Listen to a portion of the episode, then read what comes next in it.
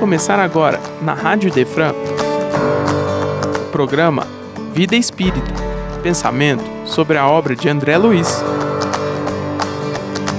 Apresentação: Kleber Saf.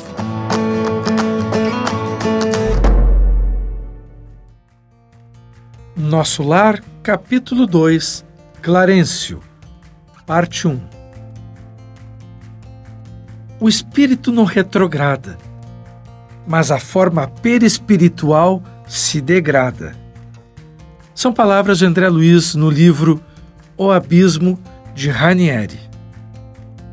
Nesse livro, o autor nos conduz por um mundo diametralmente oposto a tudo aquilo que conhecemos. Desespero, dor e angústia assombram tal a sua narrativa dantesca a proporção que vai revelando os abismos e subabismos, novos e indescritíveis quadros se deparam, onde vivem seres horripilantes e com aspectos disformes, que perderam a forma humana, degradados pela permanência no mal, não possuindo mais, de forma íntegra, o seu corpo perispiritual. Vamos dar uma olhada nas portas do abismo, nos limites entre o umbral e as regiões inferiores. Vamos ver as proximidades onde André Luiz primeiramente se encontrava. Ouça. Olhei a terra, ainda estava lá embaixo perdida, na vastidão do universo. Onde estão os orcos? interrogou Ranieri entre as esferas do sistema solar. Porém, a uma distância de 325 mil quilômetros da Terra, respondeu Orcus. Estamos aqui na realidade ou é apenas uma impressão que temos desse deslocamento? Não, não é impressão. Estamos aqui mesmo. Fomos deslocados ao impulso da força mental que nos arrastou o organismo em direção ao infinito. Está se ambientando? Ranieri e Orcus estão localizados a uma distância da Terra, quase próxima, quase aonde se localiza a Lua. Estão observando a Terra de lá. Vou retornar ao texto.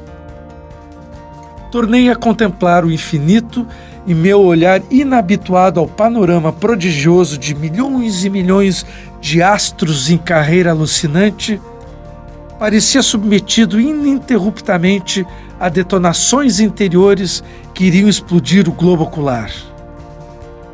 Tive a ideia que as pupilas estavam sendo dilatadas ao contato das imagens novas do infinito, portadoras de teor vibratório diferente da vibração terrestre e assim, por longo tempo, me embebi na contemplação do universo. Daqui, meu filho, contemplará a Terra, disse Orcus. O planeta gira no espaço há bilhões de anos, impulsionado pelas forças vivas da vida. Olha só esse detalhe, né?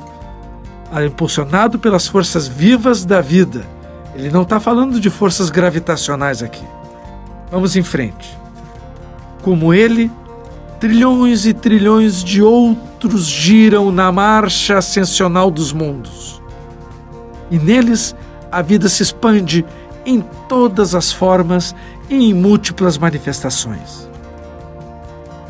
Contemplei a Terra, que semelhava realmente com uma laranja de formato irregular e estranho não era a forma redonda que nos é representada nas escolas e ginásios do orbe. Veja que interessante essa percepção visual espiritual do planeta. Não era a forma redonda que nos é representada nas escolas, mas sim um corpo repleto de saliências e tocado de luz e sombra nas eminências e nas reentrâncias. Vales profundos e picos elevados superfície brilhante à luz do sol, indicando as grandes massas de água. Observe bem, acrescentou Orcus. e poderá ver o desenho dos continentes e dos países recortados perfeitamente. Busquei ansioso com o olhar o continente americano e, particularmente, o Brasil. Lá estavam modeladas na crosta terrestre, acompanhando a marcha do mundo. Ligeiro colorido marrom terroso, sob uma névoa plúmbia, cobria os continentes. Verifiquei que o meu olhar, agora dilatado, atravessava com relativa facilidade a grande extensão pertencente à faixa da atmosfera terrestre. Não pude me deter melhor na análise de nossa casa planetária, porque Orcus me informou: prepare-se para descer. Aqui, meu amigo, iniciaremos a nossa jornada em demanda das profundidades dos abismos, onde habitam os gênios da sombra e do mal. Senti uma espécie de calafrio. E como mergulhadores abraçados, começamos a descer. A mente de Orcus, com o poderoso motor, vibrava aceleradamente. Minha mente, porém, não podia acompanhar o ritmo na descida vertiginosa e eu, agarrado a ele, precipitei-me naquela estranha aventura ao encontro do abismo. Nossa mente sentia o impacto das vibrações cósmicas que nos atingia na descida vertiginosa. O globo terrestre aproximava-se no imenso mar do espaço etéreo.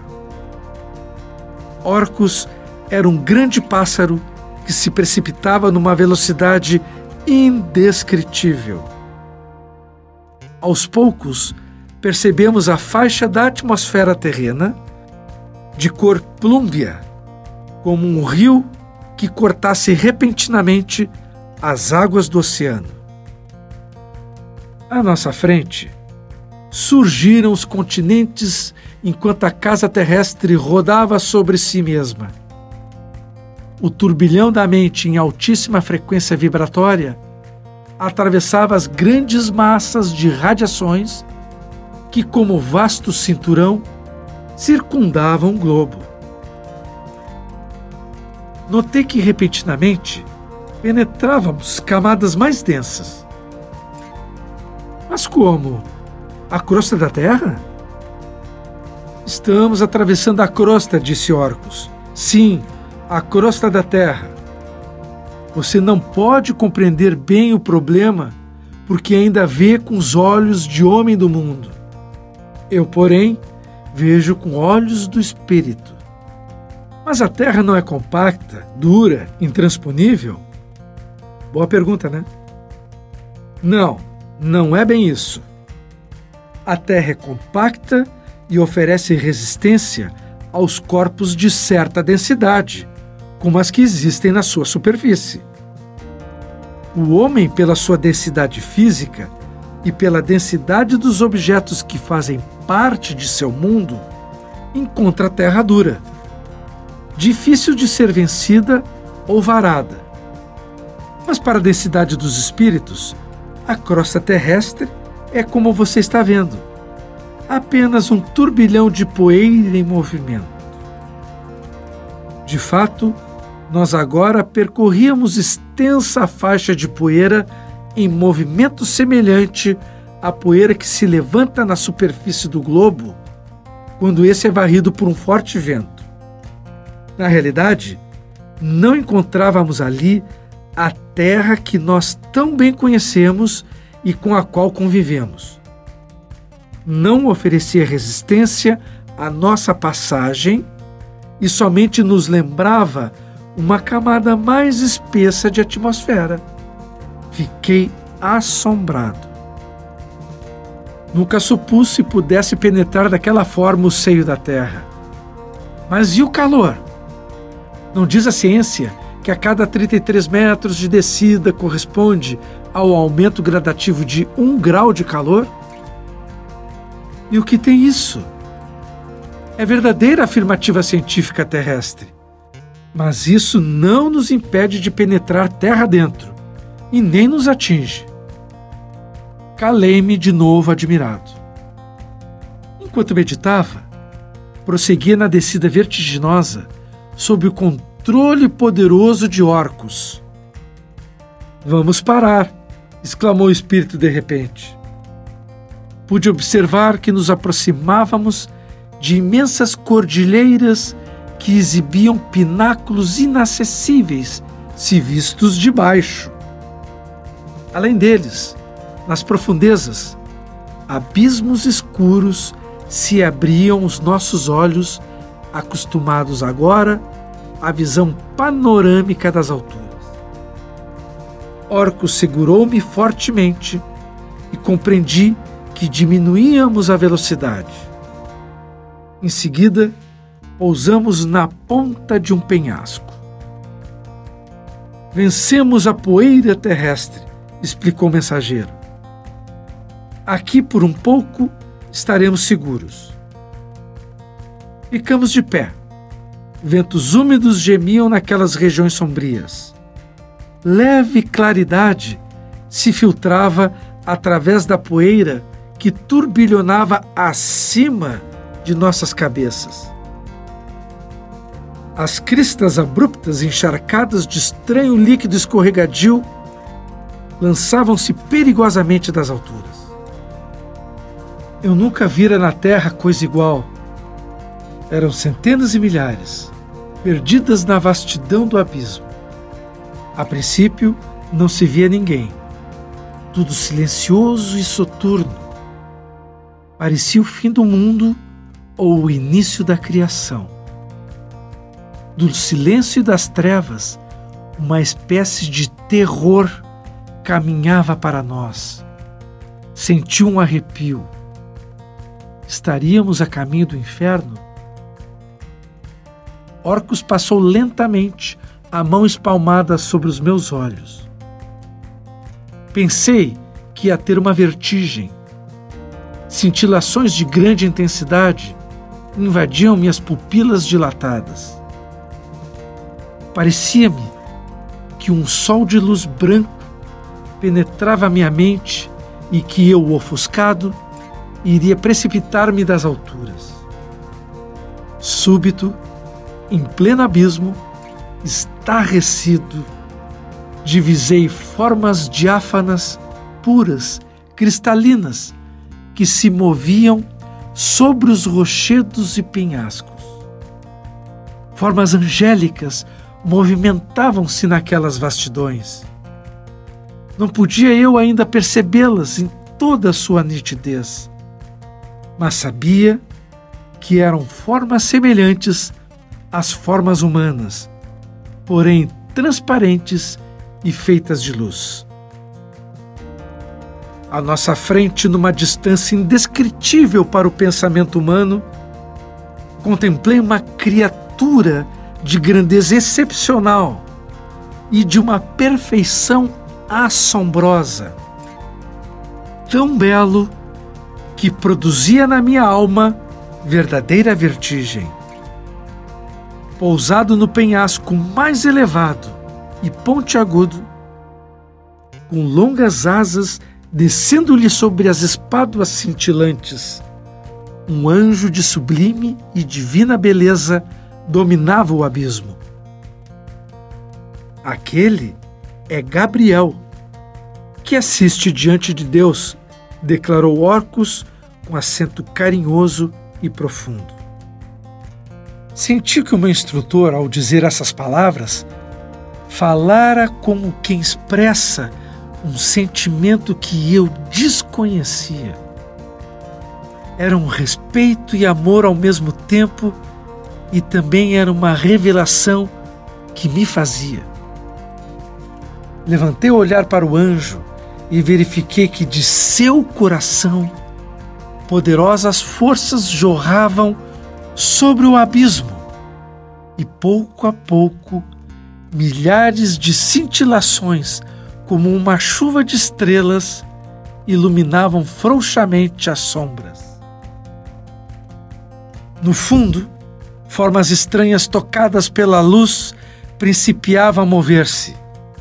Gemidos e soluços elevaram-se então das trevas e contemplei, horrorizado, hordas inteiras de milhões de criaturas que, agarradas ao solo ou ocultas nas reentrâncias, arrastavam-se como animais naquelas vastidões.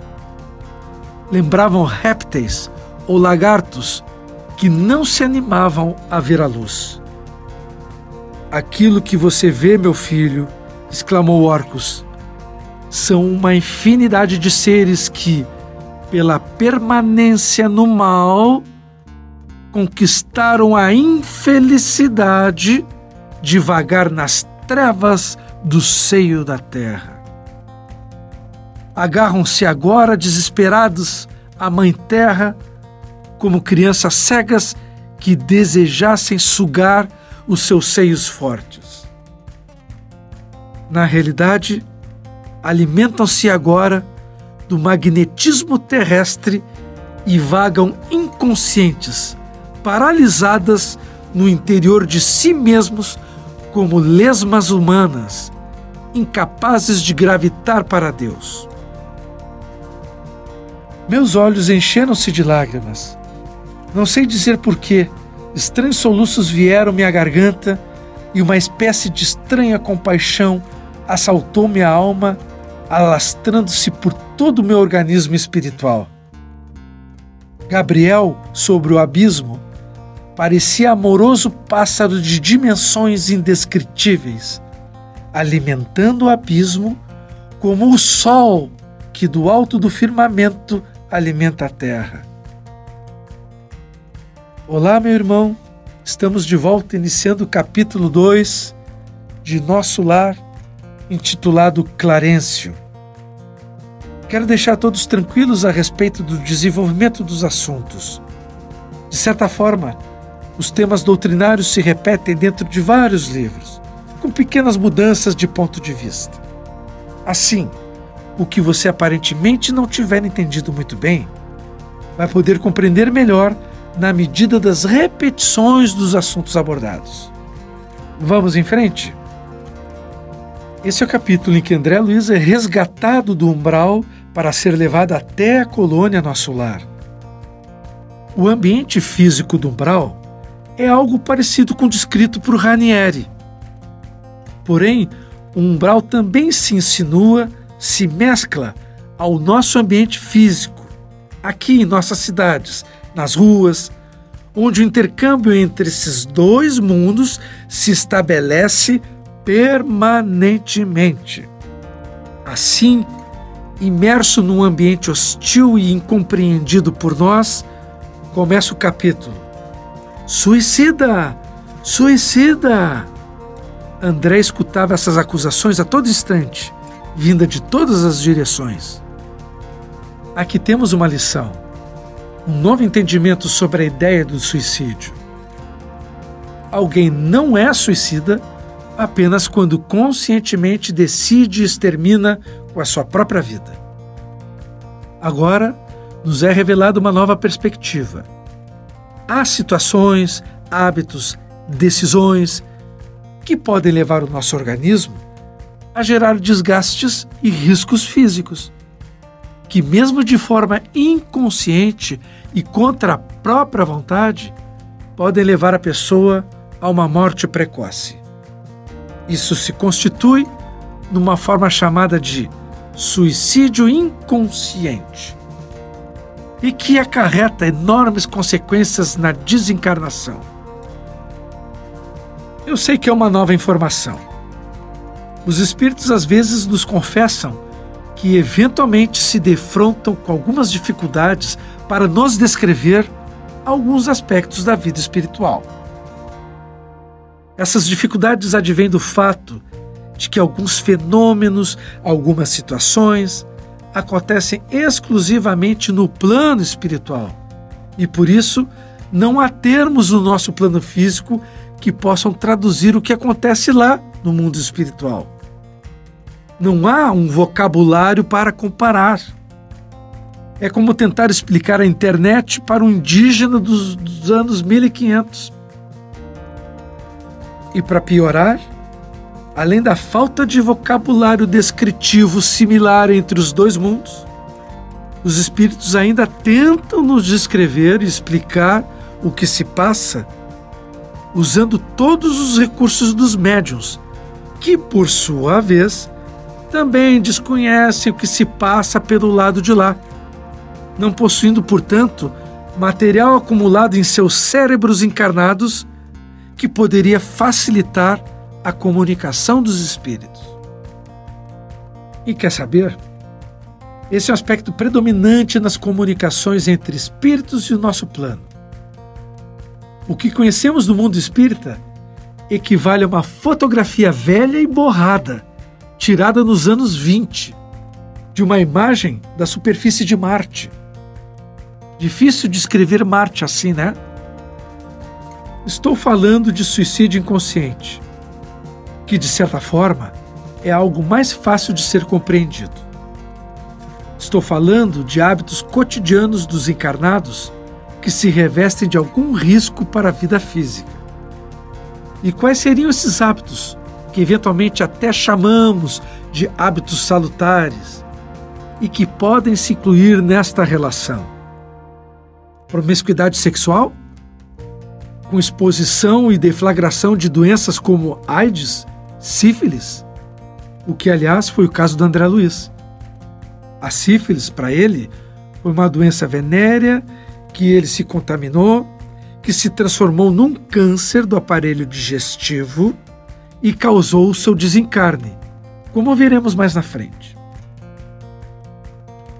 Outros hábitos socialmente aceitos, como fumar, beber, uso de drogas ilícitas e até mesmo algumas lícitas, como analgésicos, alguns ansiolíticos. E quanto ao álcool e as suas consequências? Não apenas consequências físicas, como cirrose, por exemplo, mas consequências sociais, como acidentes de trânsito, por exemplo, ou crimes hediondos. Quanto risco corre-se quando sem querer, alguém bebe e toma remédios para dormir, levando uma depressão respiratória. Até mesmo praticar esportes radicais de risco, dentre outras coisas, pode contribuir para uma morte precoce. Então são consideradas formas de suicídio inconsciente. Quando você ouve um fumante dizer ao pegar um cigarro: Oh, oh, estou colocando mais um prego no meu caixão você consegue entender que ele realmente está dizendo a mais pura verdade? E o pior, ainda diz com uma certa ponta de orgulho. Já reparou nisso? Para começarmos a solucionar tais problemas, não há necessidade de um corte radical de alguns hábitos, mas a sua redução gradual já vai ser o primeiro passo. Vamos pensar bem nesse assunto. O que estamos fazendo conosco? Para o que estamos nos programando? O que poderemos fazer para modificar certos hábitos? Ficar parados? Mesmo coisas mínimas poderemos fazer. Sempre poderemos trabalhar pequeníssimas ações. Boa vontade, boa vontade. Bom, por hoje paramos aqui. No próximo encontro, eu vou concluir esse capítulo. Paz a todos e até breve. Você acaba de ouvir o programa Vida Espírita. Só aqui, na Rádio Idefran, é amor no ar.